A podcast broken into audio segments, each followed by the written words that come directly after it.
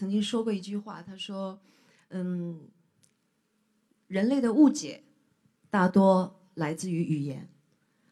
你看动物之间就没有什么误会。说实在话，一席这个演讲，呃，我已经前后推了差不多一年的时间，因为我对于演讲这件事情实在没有信心。我觉得我很难用语言去表述我的创作和我的音乐，但是呃，我觉得一席是一个非常好的平台，所以。”我还是呃逼着自己准备了这个讲演稿，但是我还是必须要看一点小抄才行，请大家见谅啊。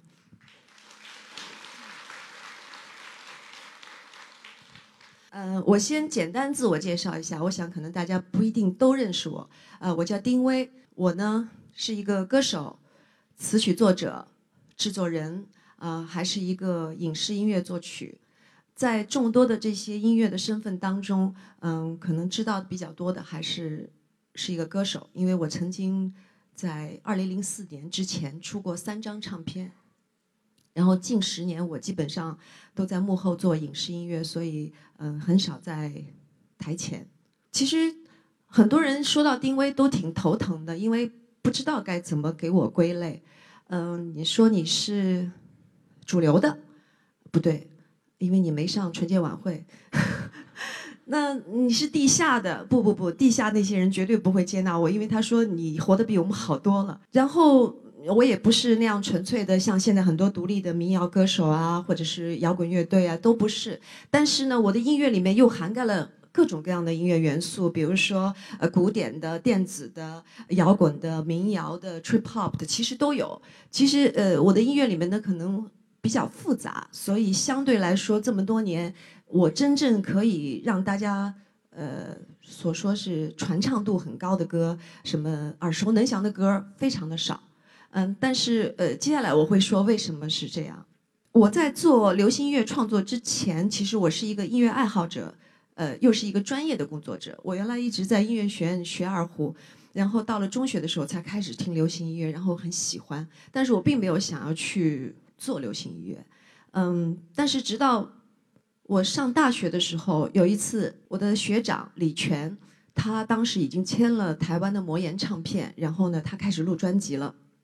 他跟我说：“他说丁薇，我需要一个合音，你来吧。”录音的时候呢，我就见到了他当时魔岩唱片的负责人叫张培仁。那他当时就随便跟我聊了几句，说：“哎，丁薇，你是学什么专业的？”我说：“我学作曲啊，因为我在大学已经改了作曲。”他说：“那你也喜欢唱歌，你又是学作曲的，你为什么没有自己写歌呢？”哎，我说：“呃，对啊，我我是没写。我说我好像学作曲跟写歌是两回事儿吧。”他说：“你可以试一试。”他说：“那个我我回去会给你找两张唱片听听。”好好好，我说我我也没当回事儿，我就过了两三个月，哎，他居然真的给我寄了两张唱片，而且没有想到，正是因为这两张唱片，呃，让我下定了决心要做一个原创歌手。那么这两张唱片为什么有那么大功效呢？因为在那之前，我跟大家一样，我听到的大多数是主流的流行歌曲。呃，当时可能最红的是像 Whitney Houston、Michael Jackson 这样，就是就是属于呃神一般的歌手，就是他们的嗓音啊、从很低到很高，然后高亢，然后你就觉得你跟他们有很大的距离。我觉得我没有那么好的嗓子，我当不了歌手，所以我对自己这方面没有想过。但是那两张唱片，一张是呃 Tori Amos 的 Little Earthquake 小地震，还有一张是呃 Rick Lee Jones 的一首叫 Pop Pop。那么这两个人实际上在欧美也不算是主流歌手，他们可能也算叫呃另类歌手。但是以前我没有接触过这种类型，我听完了以后，我突然觉得说，哦，其实我原来把流行音乐想得太狭隘了。流行音乐不是只有那一种，不是那种大家认为传统意义上的，嗯，能高能低啊，好像很感人啊，这些是一部分。其实流行音乐更诱人的地方在于它表达每一个人不同的个性。而正是通过那两张唱片，我才知道哦，原来其实音乐还可以这样做。我可以不用别人的方式，我用我自己创造的方式去唱我想唱的东西。所以我就从嗯大学三年级开始有了一些自己的创作，然后我也很幸运的就签到了大理唱片。所以我从刚刚开始做音乐，其实我就已经树定了一个我自己的信念，就是说，因为那个年代大家认为流行音乐是。登不上大雅之堂的，在我们音乐学院来讲，他会认为你是不务正业的。但是我没有这种，我认为只要是音乐，它只有好坏之分，而没有种类上的所谓你更高级或者它更低贱。其实古典音乐里面也有很多垃圾，流行音乐里面也有很多艺术品。所以我想做的是流行音乐里面的艺术品。所以这么多年来，我是秉持着这样的一种态度去创作，所以我从来没有在写歌之前去想，哎，我能不能把这个歌写的耳熟能详一点，能不能让大家学得快一点？实际上是可以走这样的捷径，但是我觉得那样就违背了我的初衷，是我应该表达个性，而不是去追求某种有利益的共性。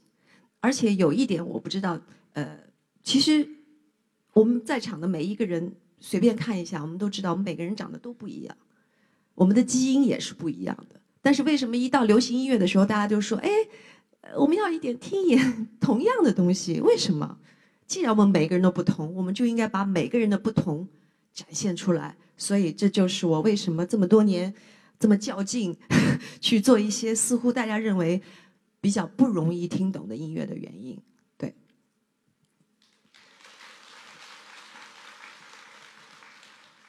非常幸运的是，因为我可以创作，然后我发现了一些嗯，创作给我们带来的一些怎么说，应该算是奖赏吧。因为其实写完一首歌，这首歌出去了以后，就不受我们自己的控制了。其实它就像自己长了自己的翅膀一样，它会找到自己的知音，它会飞入别人的生活。比如说，嗯、我最早的时候，我出的第一首专辑里面的歌叫《断翅的蝴蝶》，是三宝作曲，黄小茂作词的。我们可以听一个片段。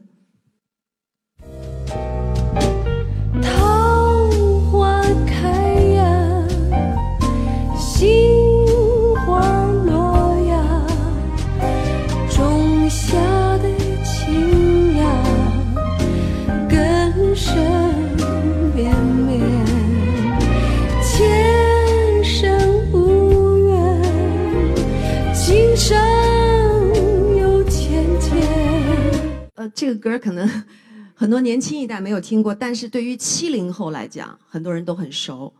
呃，然后他们也特别愿意跟我说起这首歌。有的时候我也很纳闷儿，我说这首歌在我这儿已经翻篇了，我不记得。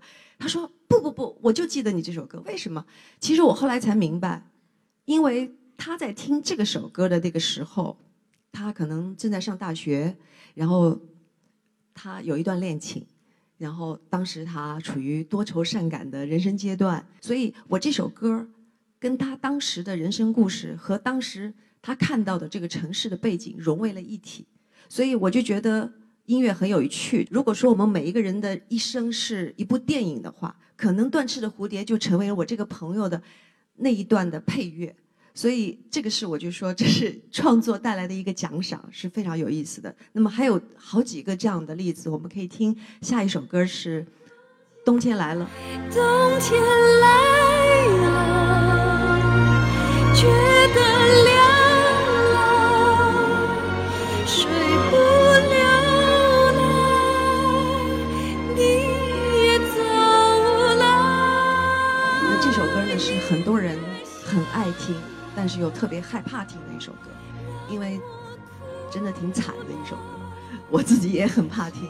对，然后呢，我记得是呃有一个歌手，我就不说名字了，他有一次见到我就说：“哎呀，丁薇，我找机会一定要听你再唱一遍《冬天来了》。”我说：“为什么？”他说：“你知道吗？就是我当时听你这首歌的时候，我正住在一个破出租屋里面，就是工作也丢了，女朋友也走了，然后我觉得我已经快活不下去了。每天我就反复的听这首歌，然后我越听越觉得自己很惨。对，所以现在如果我再跟他唱一遍这个歌，他就立马会回到他的出租屋里面，他就会想起当时所有的场景。那其实我也类似，因为这首歌我在写的时候呢，我当时是刚刚大学毕业，从上海到了北京，跟其实大多数的北漂的人差不多，嗯、也是住在一个筒子楼里面。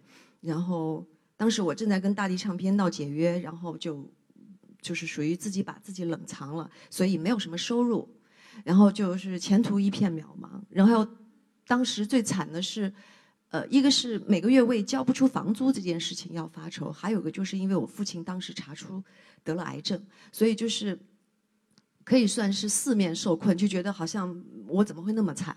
然后当时是我第一次在北京过冬天，我不知道大家有没有在北京过过冬天。作为一个南方人，第一次在北京过冬天，那个经历真的是挺，呃，如果你的生活很惨的话，你会觉得很恐怖。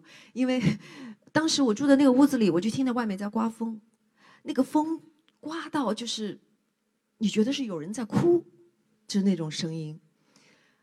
然后我就觉得，你看，连老天爷都在为我哭泣，就是就是真的一下子悲从心中来，然后就写了这首歌。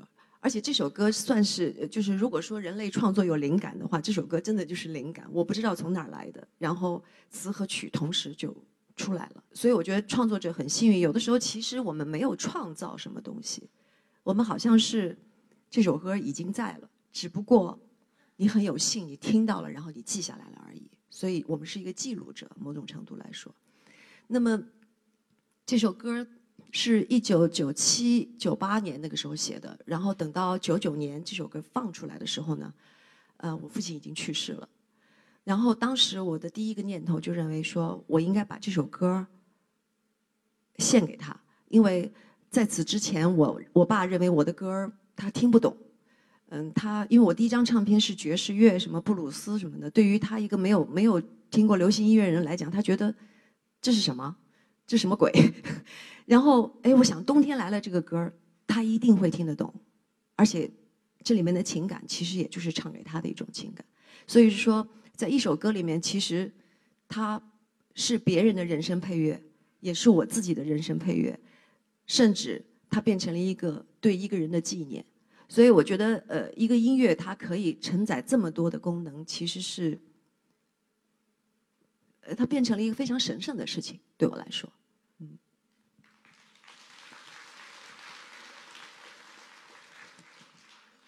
嗯，呃，接下来说点好玩的，就是因为我能跟大家分享的，可能更多的还是我的音乐和创作。那么很多人会问我说：“哎，丁薇，你是怎么创作的？”因为我知道大多数人，呃，创作的话，基本上是，呃，比如说从写词开始啊，很多民谣歌手都是先有一首词，然后去写歌，然后也有的像我，大部分我是写曲开始。但实际上创作还有很多种可能性。呃，我可以说几个例子，比较好玩的。呃，第一个呢是这个《女孩与四重奏》。站在街角，发现自己很。怎么哭着叫着，像个孩子在胡闹？这首歌，我当时在写之前，我没想要先写曲，也没想要先写词儿。我当时脑子里先有的是一个场景，呃，当时也没有歌名啊，我就是突然有个场景，我觉得哎，有个女孩站在舞台上，就像我现在这样，但是后面有四个人拿着四个不同的乐器，呃，不是不同的乐器，就是四边后面是一个弦乐四重奏，两个小提琴，一个中提琴，一个大提琴。因为弦乐四重奏在古典音乐里面是一个非常正常的一个形式，他们经常是以这种方式出来表演的，但是没有人拿弦乐四重奏跟流行音乐来做过结合，所以当时就是这么一个画面让我觉得很有意思。它不但是一种画面上的有趣，另一方面是从我们专业上来讲，叫这个配器非常非常好玩，因为用最古典的方式，但是搭配出来一种非常新颖的方式。所以这首歌当时出来的时候也命很好，就是很多人都很喜欢这首歌。嗯，再再说一首歌呢，那首歌的创作又有一点不一样。嗯，这首歌的名字叫《狗》。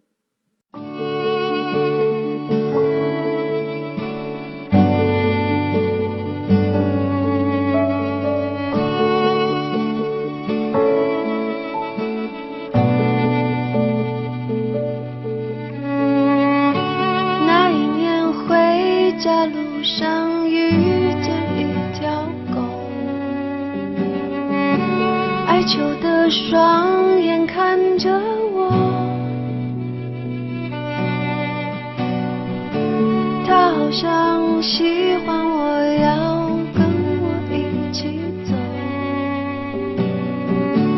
我觉得犹豫要不要这可怜虫。嗯，对，这首可能算是我写过的歌里面歌词写的最好的一首。但是这个歌是怎么来的呢？呃，是当时有一个歌手跟我邀约一首歌，他说能不能给我的专辑里写一首歌？我说好。然后我就每天坐在钢琴前面想啊想啊想。然后我实在是没有什么想法的时候呢，我就在想，哎，他的生活里有些什么呢？突然想起来，他养了条狗，然后呢，他特别爱他这条狗，然后我就说，哎，这个狗，我能不能从狗这个角度去想这个问题？然后怎么就莫名的出了第一句，就是，呃，那一年回家路上遇见一条狗。这个事情不存在，是我想出来的。然后就就突然那一刹那，我好像变成了一个编剧去编一个故事，然后我就顺着这句话，我自己就一步一步往前走，一步一步的哼，一步步的写，然后最后这个故事真的就被我这样编完了，完全是一个虚构的故事，但是非常感人，我自己也都觉得很感动。实际上，我想说的是，呃，我们每个人在人生道路上，可能我们会因为各种各样的无奈，我们会错过一些人。那我想把这种无奈唱出来，其实是借着这条狗的这个这种幻想出来的一种故事来说这个事儿。呃，然后我们最后再来听一段音乐，呃，先听一下。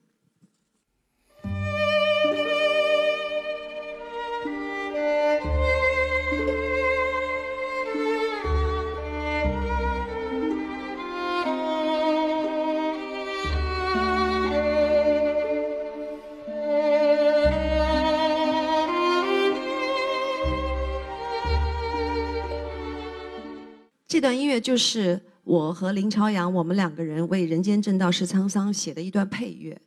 啊，为什么放这段音乐呢？一方面是向大家汇报一下，我从2007年以后，呃，到现在写了大概有四十多部的影视剧，呃，其中《人人间正道是沧桑》是比较重要的一部，因为就是因为这一部戏播出了以后，呃，就有很多导演和制片人来找我们，就说啊，你们写的太好了。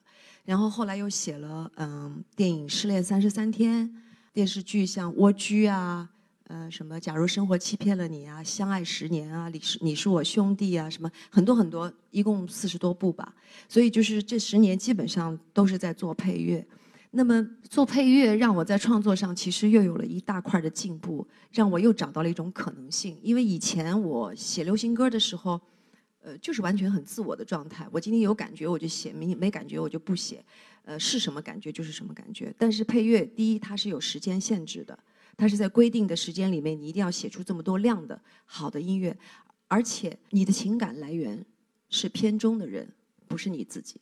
所以刚才这段音乐实际上就是《人间正道是沧桑》里面，呃，有一段是杨丽青跟屈霞他们俩在屈霞八年坐牢之后再见面。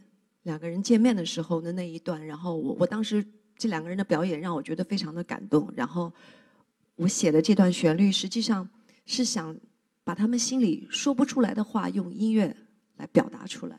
所以我又学会了一个功能，就是怎么样跟别人感同身受。就是实际上他们的表演先感动了我，然后我再用这个音乐加上他们的表演，再去感动观众。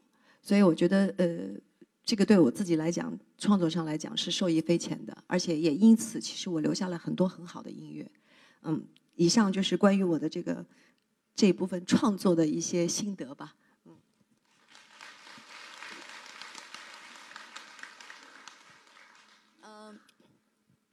嗯，有的时候啊，这个我会接受采访的时候呢，会有一些特别嗯好心的记者，他们会。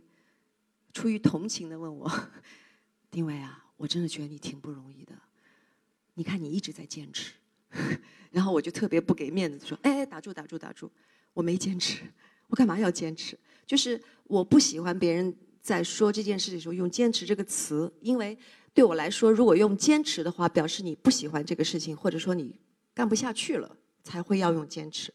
对我来说，做音乐有那么多的乐趣。”干嘛要坚持呢？因为像刚才我说的，我在创作当中，有的时候可能我没有词、没有旋律，我就把电脑打开，我就从里面找音色、找声音、找找节奏，可能就就这点东西我都可以玩半天。然后我可能因为这个节奏搭上一个音色，我再呃编排几个和声，然后我就把旋律想出来了，然后最后填了词，就像搭积木一样，其实是很好玩的一件事情。本身。这件事情的乐趣就是很多很多，我不需要跟别人分享，都可以自己在家里待一个礼拜，一拜不出门的。还有一件事情是，可能很多不创作的人没有感受的。当我们在当一个公众人物，或者是当个歌手的时候，我们在的台上，像今天这样啊，或者是比今天更大的台子，可能当我今天的表演特别精彩的时候，所有人给我报以雷鸣般的掌声，哇，那一时刻，站站在台上的人一定是很爽的，他觉得自己像王一样，对吧？就觉得。我今天是最牛的，这种感受我也有过，的确是挺满足虚荣心的，然后是挺爽的。但是还有一种感受，就当我自己默默的在家或者是工作室，我写了一段音乐，或者是写了一首歌，我自己觉得太牛了，你知道吗？经常就，哎呦，我怎么那么牛？我怎么能写出这么好的东西？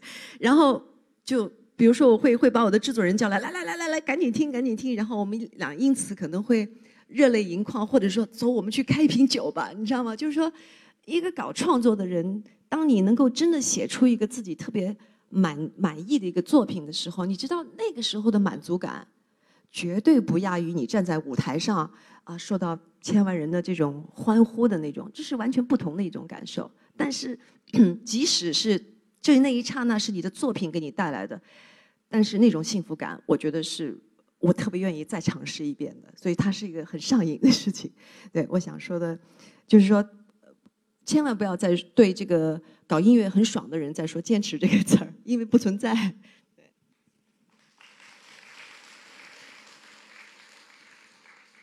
呃，最后就是想说一点，就是因为的确我的歌迷里面有很多是想要从事这个行业的，想要搞创作的，那么他们有时候也会经常问我一些这方面的问题，就我就只能分享一点点我的经验。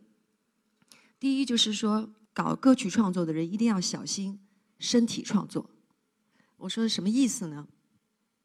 因为我们听说过很多很好的歌手，他们曾经写过一两首特别好的歌，但是再也没有了。为什么？就是他可能把自己曾经的一次经历，全部五脏六腑都掏出来，写成了一首歌。不聪明，就是说你得省着点用啊，你知道吗？就是说那个有一个作家曾经跟我们开玩笑说：“那你这个写作的人，你不能把一肚子下水都掏出来给别人呢。就是说你的五脏六腑，这次那么好的经历。”你得想办法分着，比如说这次我用一点肺，下次我用点肝儿，对吧？你得存在你的冰箱里，因为你要知道，其实人如果完全只靠精力去创作的话，你就是碰运气了。而且你不可能每天在失恋，你不可能每天失去亲人，你不能把自己的创作依赖在生活的不幸上。所以就是说，你要把在生活当中获得的所有感受，要存在你的冰箱里。然后你要去不停的学习，用别的方法，怎么样去用一点点，每次用一点点，而不是就一次全部掏出来就结束了。所以我觉得搞创作的人一定要小心这一点。第二点是要特别小心的是什么？成功。因为所有的搞创作的人都想成功，但是我说为什么一定要小心，一定要警惕成功？因为我们看到太多的例子了。很多歌手可能他之前十年都不成功，他写了很多很好的东西，他的专辑都很牛，但是就是不被人承认。突然有一天，他他莫名其妙的成了，然后呢，再也写不出什么东西了。那原因是什么？那么我我一直在分析，因为我很怕我也会走到这种老路，你知道吗？所以我对自己要小心说，哪怕如果真的你有一天不小心成功，你一定要小心这件事情。我分析下来是两个原因，一个是。生活发生了巨大的改变，因为他原来住在可能村里，每天吃方便面，你知道，所以说他的心情是很惨淡的情况下，越是悲惨的生活、不幸的生活，越容易创作，越孤独的情绪是越容易创作。但是，一旦你红了，你知道，你可能每天都有演出，然后你每天有很多人要见。呃，你要公关，因为这是大老板出钱的，那个是二老板怎么怎么着的，你肯定要跟人喝酒啊，公关啊，然后干嘛干嘛，所以你的生活完全被这些事情填满了，你根本没有空隙留给创作了，所以这是一个原因。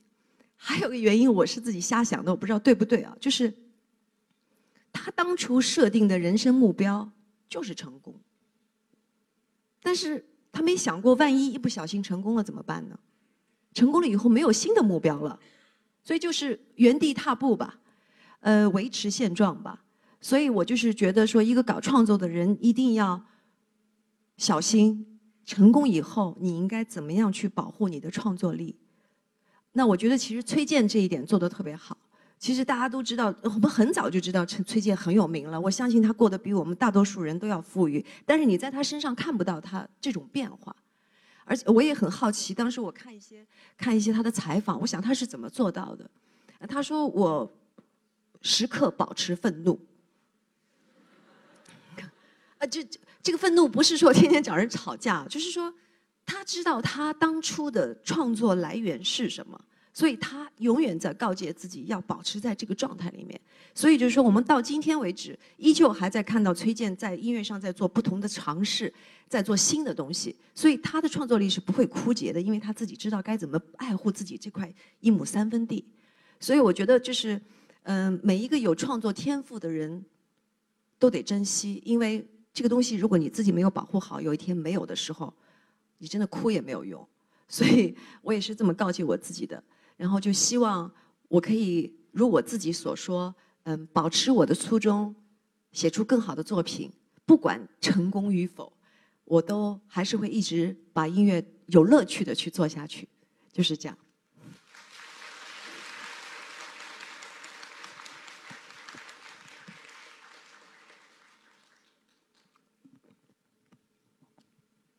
啊，最后再占用大家一点点时间啊。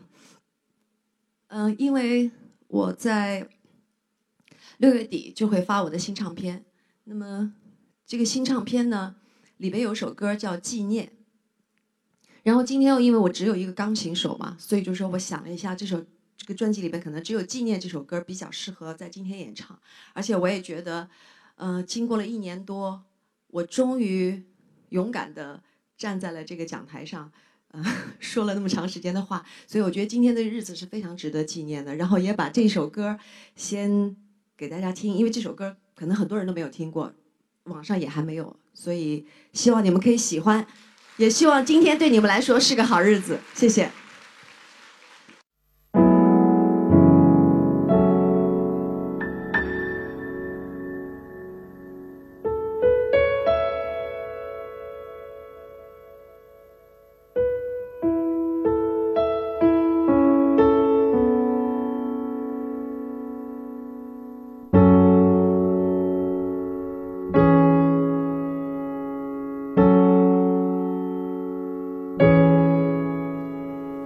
走着走着，渐渐没了伴，还要不要继续的交谈？